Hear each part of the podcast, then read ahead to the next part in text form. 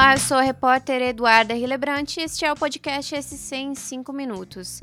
Aqui você fica por dentro das principais notícias de Santa Catarina. Vamos aos destaques desta quarta-feira, dia 6 de julho de 2022.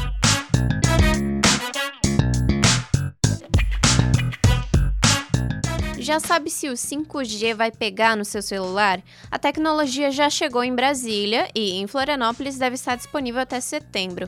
A Anatel liberou uma lista dos celulares que serão compatíveis. Essa é a quinta geração de internet móvel no país e será implementada em todas as capitais ainda esse ano. No NCC Total, você confere essa lista de celulares.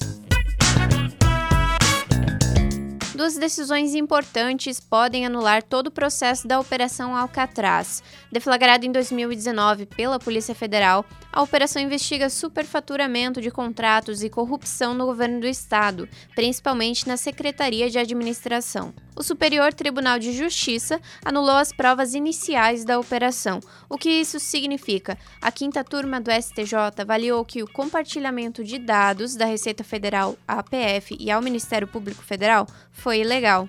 Isso porque a Receita não tinha autorização judicial para liberar esses dados. Assim, todas as ações penais vinculadas à operação podem ser extintas.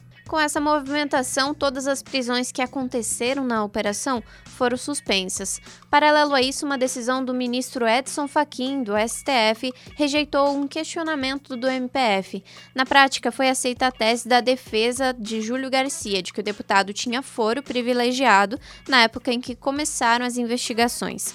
Essas novidades no andamento da operação que marcou a política catarinense, você confere no NSC Total. Agora falamos de um caso que repercutiu essa semana no estado.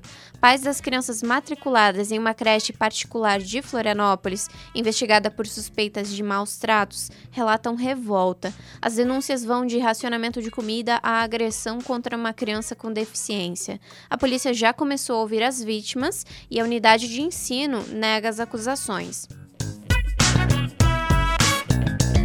Secretaria de Saúde de Santa Catarina alerta para baixa cobertura vacinal de BCG, a vacina que protege contra a tuberculose. Até o momento, 51% do público-alvo foi vacinado. O número representa cerca de 40% a menos do que o previsto pelo Ministério da Saúde.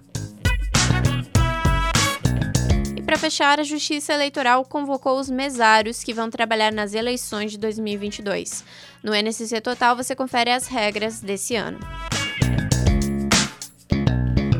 Esse foi o SC em 5 minutos, o podcast do NCC Total, publicado de segunda a sexta.